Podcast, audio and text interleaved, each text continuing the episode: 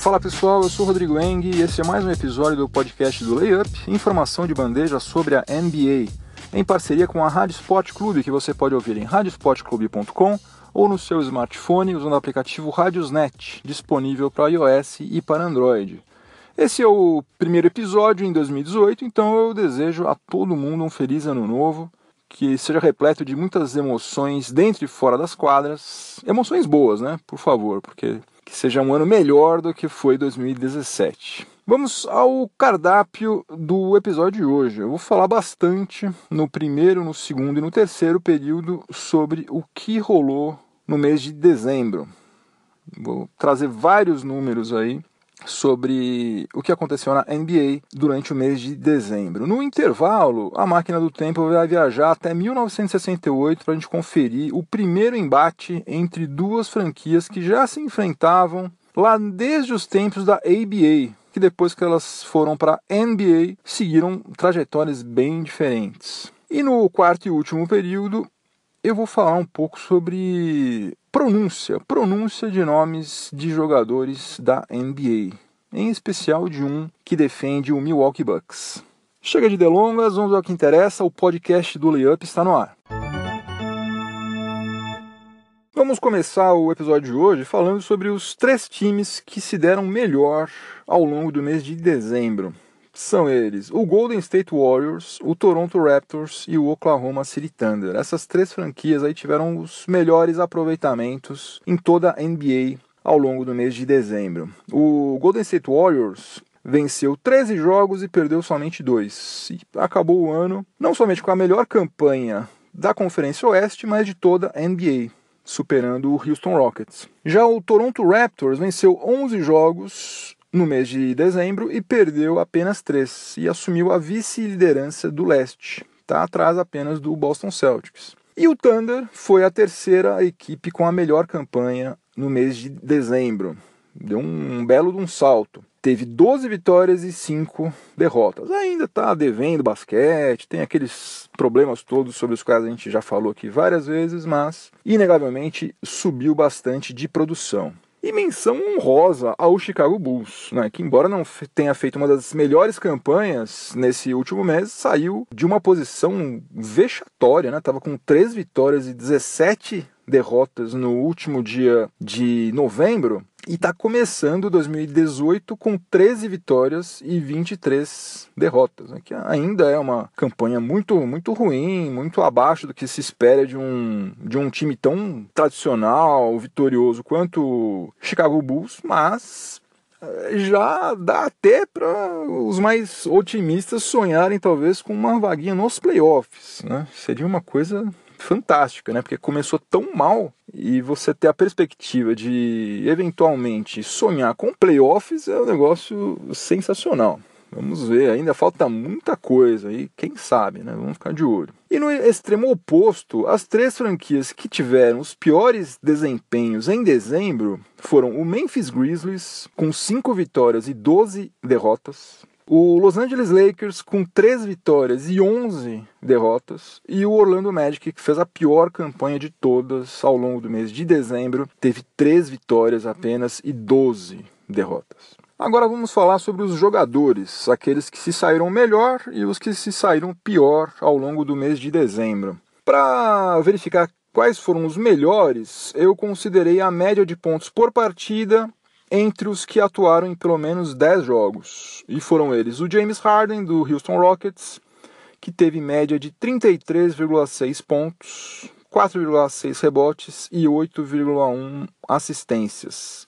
Em segundo lugar ficou Yannis Antetokounmpo do Milwaukee Bucks, com 29 pontos, 10,8 rebotes e 4,8 assistências. E o terceiro colocado foi o Vitor Oladipo do Indiana Pacers, com 28,5 pontos, 5,8 rebotes e 4 assistências por partida. Então, um jogador da Conferência Oeste e dois da Conferência Leste. Mais um sinal de que a Conferência Leste está muito mais legal do que a gente pensava que ela seria. Agora, para selecionar os três que, digamos assim, tiveram um dezembro infeliz, eu usei os seguintes critérios: precisava ter jogado no mínimo 10 partidas também e tinha que ter ficado em quadra em média no mínimo 20 minutos por partida e eu usei como critério definitivo aí os piores aproveitamentos em arremessos de quadra. E daí a gente precisa levar em consideração, pensa nisso quando você ouvir as, os aproveitamentos, que a média atual da NBA é de 45,9% de aproveitamento nos arremessos de quadra.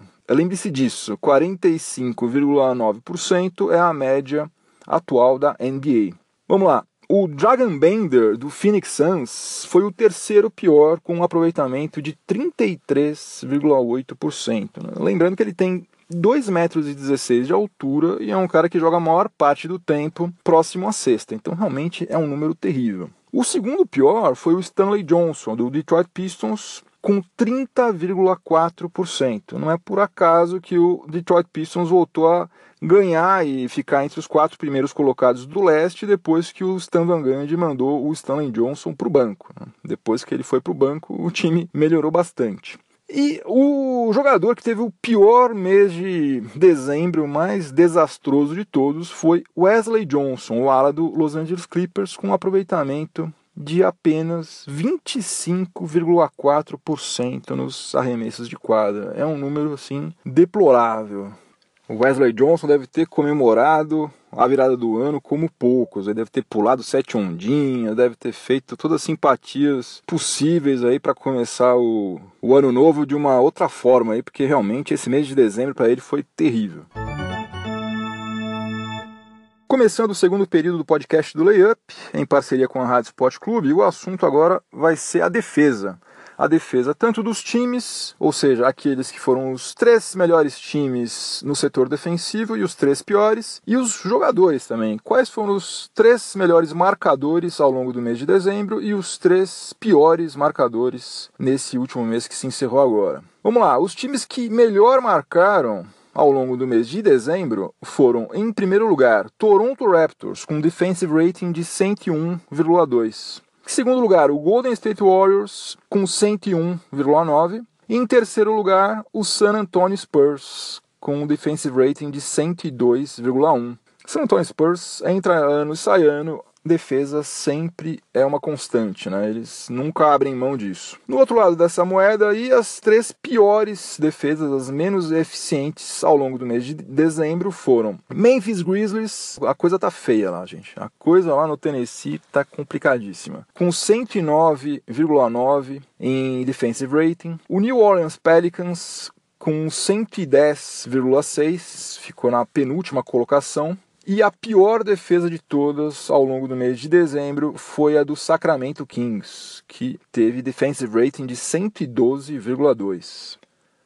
Passando agora para os jogadores, vamos falar primeiro sobre os três jogadores mais eficientes na marcação ao longo do mês de dezembro. Considerei também aquele padrão de pelo menos 10 partidas disputadas e média de no mínimo 20 minutos em quadra. Em primeiro lugar, empatados, a gente tem um veterano e um, um jogador bem mais jovem. O André Iguodala, do Golden State Warriors, e o Fred Van Vliet, jogador de 23 anos do Toronto Raptors. Eles empataram em primeiro lugar com 97,7 em defensive rating. Em terceiro lugar ficou Draymond Green do Warriors também com um defensive rating de 98,3. Aí a gente nota também, né, dois jogadores entre os três que foram melhor defensivamente nesse mês de dezembro, jogadores do Golden State Warriors, né, que a gente fala muito sobre a, a, o setor ofensivo deles, mas a gente não pode esquecer que a defesa também é uma arma mortal deles.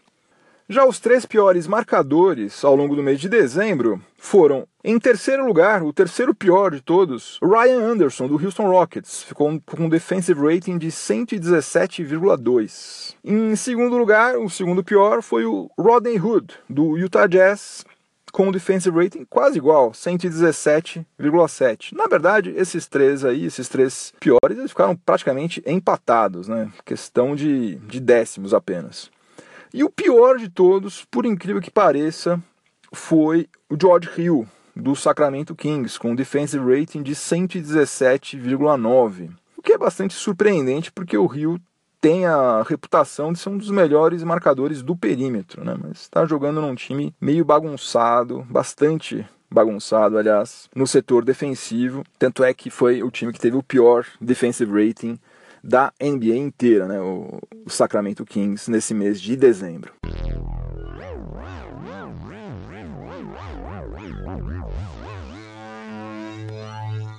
No intervalo do podcast do Layup, em parceria com a Rádio Sport Clube, nós vamos, como sempre, subir a bordo da nossa máquina do tempo e nós vamos viajar para uma data lá no passado. Dessa vez nós vamos até o dia 27 de janeiro de 1968, 68, quando o Dallas Chaparrals recebeu o Denver Rockets em partida válida pela primeira temporada da ABA, aquela liga que rivalizou com a NBA até meados dos anos 1970.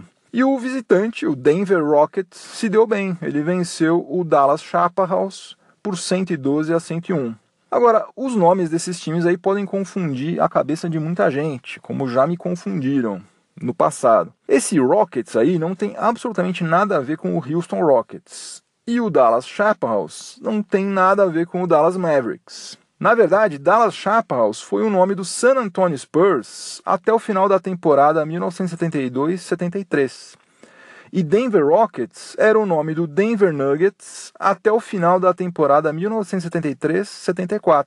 Daí, em 1976, com a falência da ABA, tanto o San Antonio Spurs quanto o Denver Nuggets foram admitidos na NBA acompanhados do New York Nets, que é o atual Brooklyn Nets, e o Indiana Pacers, que é uma das franquias que nunca mudou de nome. Agora, entre o Spurs e o Nuggets, quem teve mais sucesso na ABA foi o Nuggets que não foi muito sucesso, mas teve mais do que o San Antonio Spurs, porque o Denver Nuggets chegou a disputar as finais da última temporada da ABA em 1975-76, que foi uma temporada meio capenga, né? Porque só teve sete times, justamente porque a liga já estava à beira da falência. E daí o Nuggets perdeu as finais por 4 a 2 para o New York Nets, do Julius Irving, do Dr. J. Agora, na NBA, como vocês sabem, as coisas se inverteram. O Spurs chegou a seis finais e conquistou cinco títulos, tornando-se uma das franquias mais vencedoras da NBA atrás somente do Celtics, do Lakers e do Bulls. Enquanto isso, o Nuggets ainda não chegou a nenhuma final da NBA. Então, no dia 27 de janeiro de 1968, o Denver Rockets derrotou o Dallas Chaparrals por 112 a 101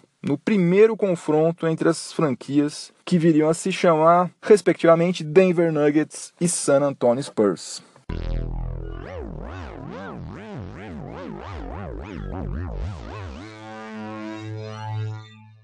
Voltando agora para os dias atuais, começando o terceiro período do podcast do Layup, em parceria com o Rádio Sport Clube, vamos falar agora sobre aproveitamento em arremessos ao longo do mês de dezembro.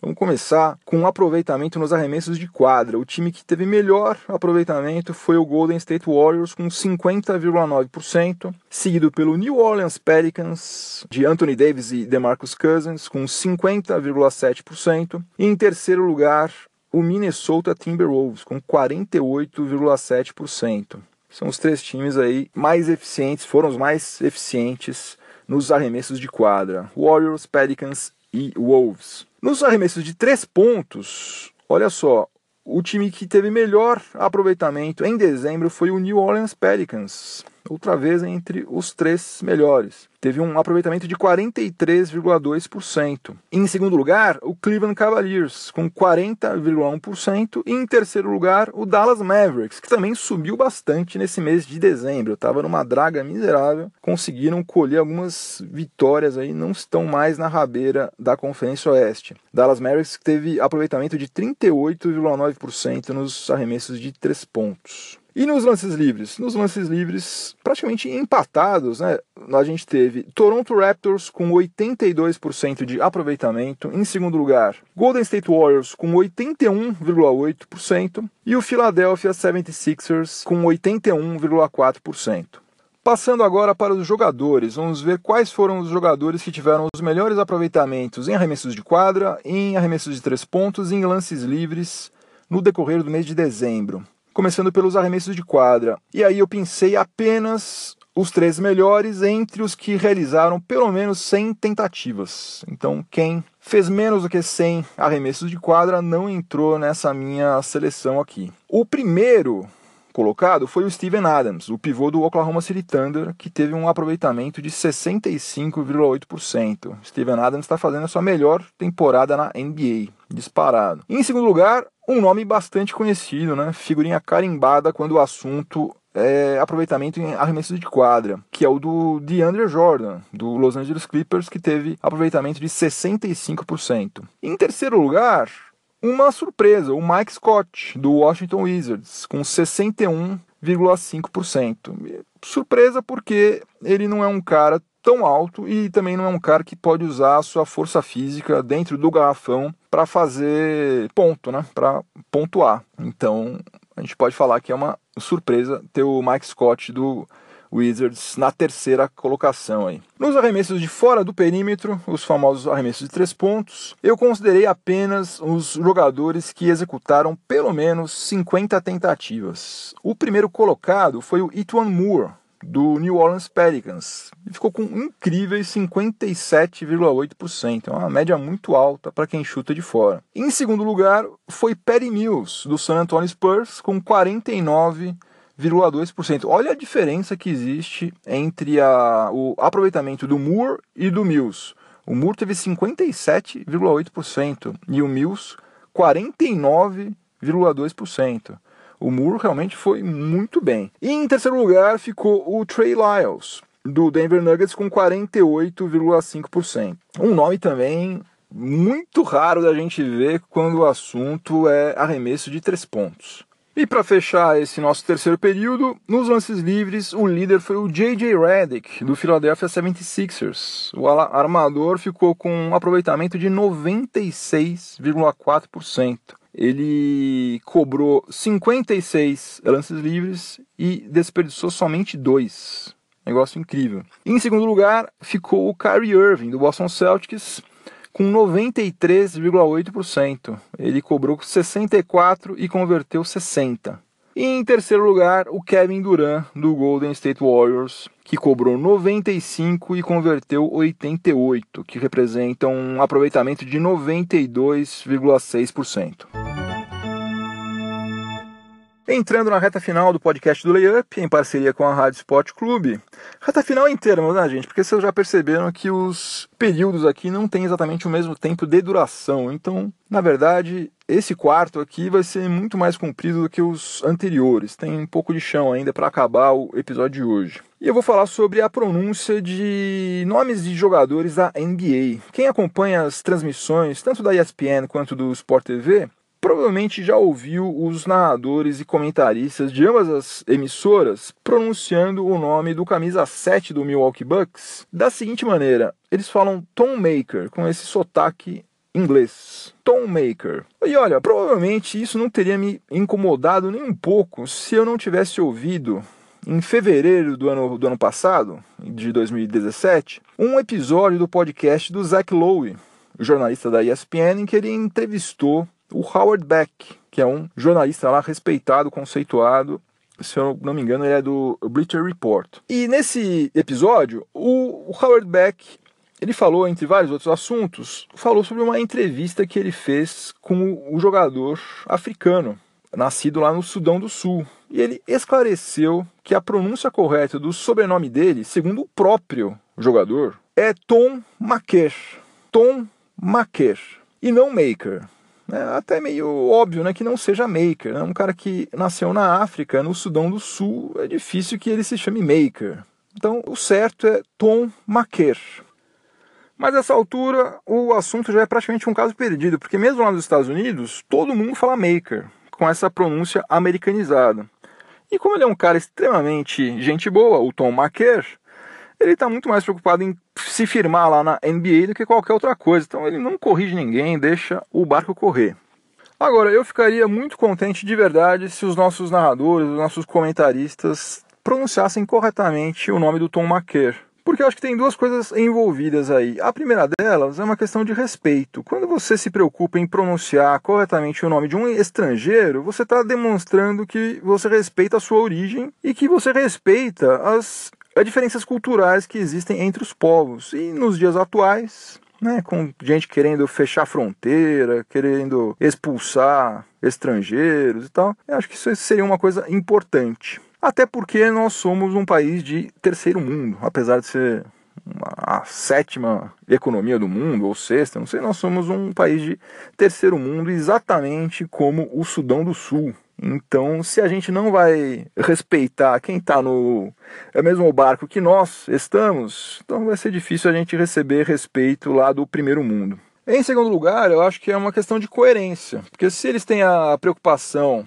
de falar Clint Capela, com ênfase nesse lá aí, porque o pivô lá do Houston Rockets tem nacionalidade suíça, então eles teriam que se preocupar também em falar Tom McKer. Né? Eles não podem simplesmente ignorar que o rapaz é africano. Aquela velha história, pau que bate em Chico, bate em Francisco. Agora, eu não quero me é, arvorar ser um cara que sabe tudo, hein? Pelo amor de Deus, gente, não é isso não. Essa história do Tom Maqueira eu só sei porque eu dei a sorte de escutar aquele episódio do Zack Lowe há quase um ano atrás. Senão não ia saber nunca e ia estar tá achando normalíssimo todo mundo falar Tom Maker pra lá e pra cá. É, na verdade, eu devo falar também um monte de nomes errados aí de outras pessoas, aí, de outros jogadores, atores, políticos, simplesmente porque eu não sei qual é a forma correta. Agora, a partir de quando eu sei, daí eu procuro falar do jeito certo, até porque é, é uma questão de respeito para o próximo. Né? Eu odeio que falem errado o meu nome, eu também não vou ficar falando errado a troco de nada o nome das outras pessoas. Agora, eu acho que as emissoras, tanto ESPN quanto Sport TV, assim como qualquer outra que algum dia venha passar também os jogos da NBA é, aqui no, no Brasil, elas têm a responsabilidade, têm a obrigação de se preocupar com esse assunto. Porque você ficar durante meses repetindo alguma coisa da forma errada, depois de um tempo não tem mais volta, acabou, já era. Um abraço, isso vai ficar assim para sempre. A gente tem um exemplo clássico com a própria NBA. Né? Se não fosse pelo falecido Luciano do lá nos anos 80, eu provavelmente não seria tão fanático pela NBA quanto eu sou, porque ele fez um serviço fantástico a, ao colocar jogos da NBA na TV aberta nos anos 80. Era, era um outro mundo, assim, era uma coisa assim inacreditável. Ficava de queixo caído. Foi fantástico. Só que ele falava NBA, NBA, NBA, NBA. E hoje em dia quase todo mundo fala NBA. Ou seja, fala uma letra numa língua e as outras duas letras em outra língua. Né? N é português e BA, inglês. Né? Então é uma salada fantástica. Ou você fala NBA, como eu tento falar sempre, ou você fala NBA. Né? Agora, NBA é uma coisa bizarra. Como é também aquela história lá do. Como é que chama aquilo? Master of Business Administration, o famoso MBA. Todo mundo fala MBA. Ah, eu estou fazendo um MBA, não sei. Meu amigo, você não está fazendo MBA em lugar nenhum. Aliás, se você está fazendo, está fazendo no lugar errado, que deve ser uma porcaria. Porque ou você está fazendo MBA ou você está fazendo MBA. Mas enfim, isso já é uma outra história, eu estou muito rabugento, é melhor eu encerrar por aqui. Fim de jogo, não tem prorrogação, converti meu Game Winner como sempre. O podcast do Lepo vai ficando por aqui. Se você estiver ouvindo esse episódio na Rádio Sport Clube, continue sintonizado que vem mais informação esportiva de qualidade na sequência. Se você estiver ouvindo em alguma plataforma de podcast, aproveite para começar o ano fazendo uma boa ação e avalie positivamente o podcast do Layup, que vai me ajudar demais. Uma boa semana, um bom ano, né? Principalmente. Até a próxima, um abraço, juízo, tchau, tchau.